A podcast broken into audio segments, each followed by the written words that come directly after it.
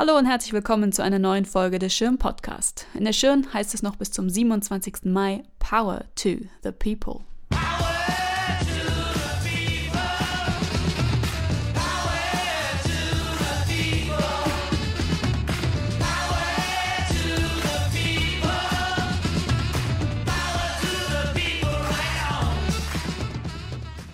Wir hören es in letzter Zeit immer wieder. Die Demokratie ist in der Krise.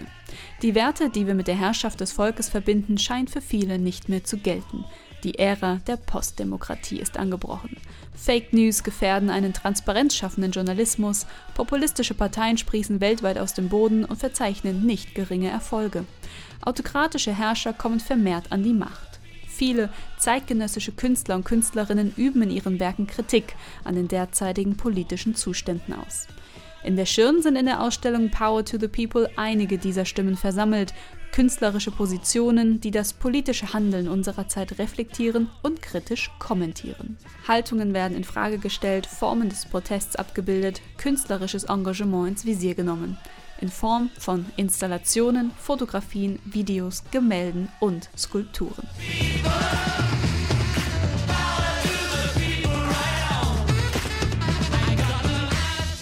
Mit neuen politischen und gesellschaftlichen Herausforderungen kommen immer auch neue Begrifflichkeiten auf. Postdemokratie und Fake News sind als Begriffe schon gefallen. Neo-Biedermeier und digitale Demokratie sind weitere, die uns täglich begegnen und den Diskurs bestimmen. Damit wir für diesen Diskurs gewappnet sind, bietet diese Folge des Schirm-Podcasts eine Tour de Force aktueller politischer Begriffe. Die Erklärungen in diesem Podcast sollen anregen, mal genauer über diese so selbstverständlich gewordenen Begrifflichkeiten nachzudenken und sie weiter zu diskutieren. Denn allgemeingültige Definitionen gibt es sowieso nicht. Lasst uns also an den Start gehen.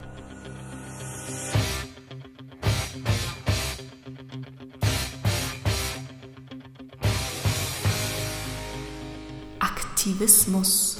Ein Aktivist setzt sich intensiv für bestimmte Absichten ein.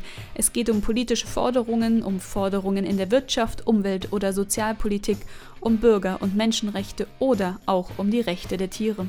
Aktivismus geht nicht den formellen Weg der politischen Partizipation, zum Beispiel sich einer Partei anzuschließen. Aktivismus agiert in Form von Öffentlichkeitsarbeit, Demonstrationen und Aktionen. Das Gegenteil von Aktivismus ist übrigens Attentismus.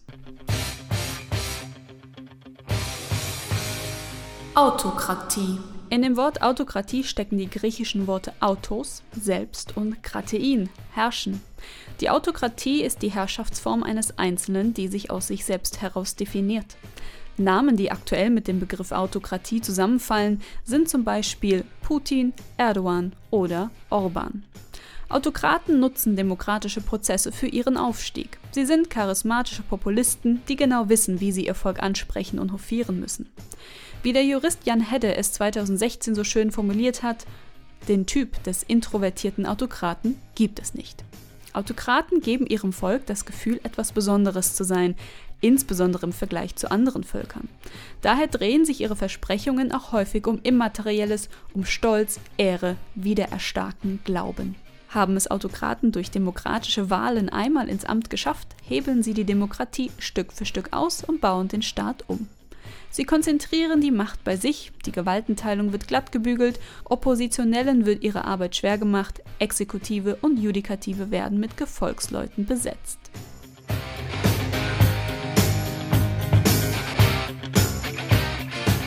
Digitale Demokratie die Digitalisierung hat nicht nur unser Leben maßgeblich verändert, sondern auch die Demokratie und vor allem Formen der politischen Beteiligung.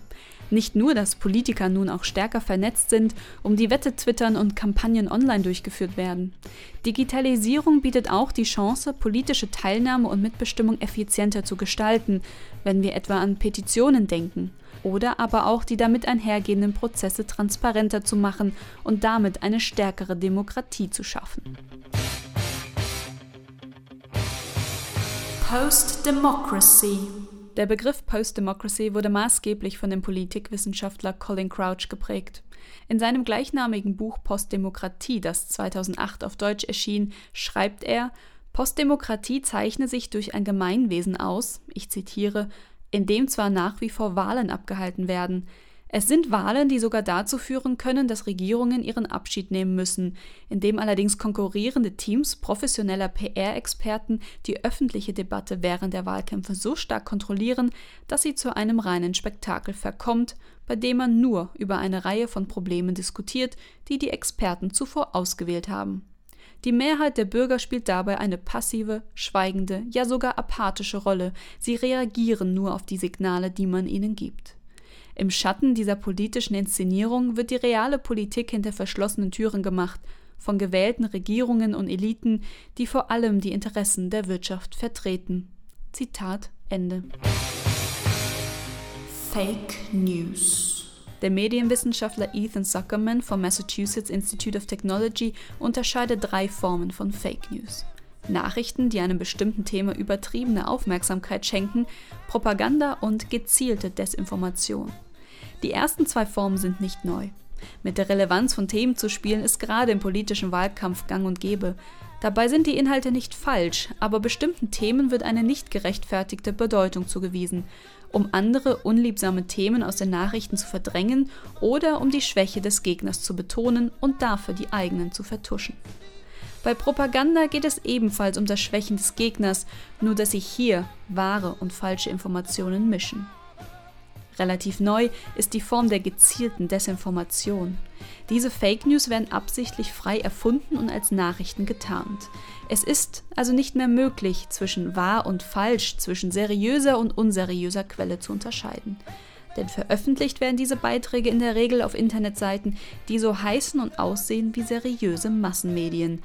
Diese Fake News können politisch oder finanziell motiviert sein. Denn wie mit jeder anderen gut laufenden Website lässt sich auch mit Fake News Websites Geld durch Werbeanzeigen verdienen. Neo Biedermeier die Epoche des Biedermeier im 19. Jahrhundert ging einher mit dem Rückzug in die scheinbare Sicherheit der eigenen vier Wände, um den politischen Restriktionen, gesellschaftlichen Turbulenzen und Umwälzungen der Industrialisierung zu entgehen. Es war die Zeit zwischen dem Wiener Kongress 1815 und dem Revolutionsjahr 1848 und bezieht sich auf die Länder des Deutschen Bundes. Seit einigen Jahren können wir ein ähnliches Phänomen beobachten.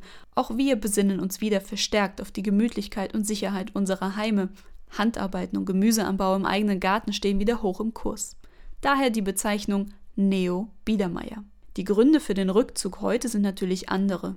Angst vor den Herausforderungen der Globalisierung, im Speziellen der Verlust der Privatsphäre in einer digitalisierten Welt, sowie die damit einhergehende Überforderung mit den Unmengen an Informationen, die tagtäglich auf uns einprasseln. Populismus der Begriff Populismus geht zurück auf das lateinische Wort populus, Volk. Populisten wollen Volksnähe herstellen. Das schaffen sie durch Kritik am Intellektuellen und einer Differenzierung von die da oben und wir hier unten. Denn ein gemeinsames Feindbild schafft Solidarität. Ich zitiere den Juristen Jan Hedde auch hier. Populismus greift auf, was sich anbietet Euro, Zuwanderung, TTIP, Genfood. Populismus ist keine Ideologie, er transportiert sie. Die Sprache des Populismus ist eingängig, knapp und einfach, seine Rede ist laut, seine Bilder sind grell, Populismus gebraucht keine Relativsätze. Zitat Ende. Populisten geht es nicht um die Zukunft, sie reagieren auf die Gegenwart, die sich ihrer Meinung nach ständig in der Krise befindet. Das war sie, unsere Tour de Force politischer Begriffe. Jetzt seid ihr dran. Viel Spaß bei der Diskussion und bis zum nächsten Podcast.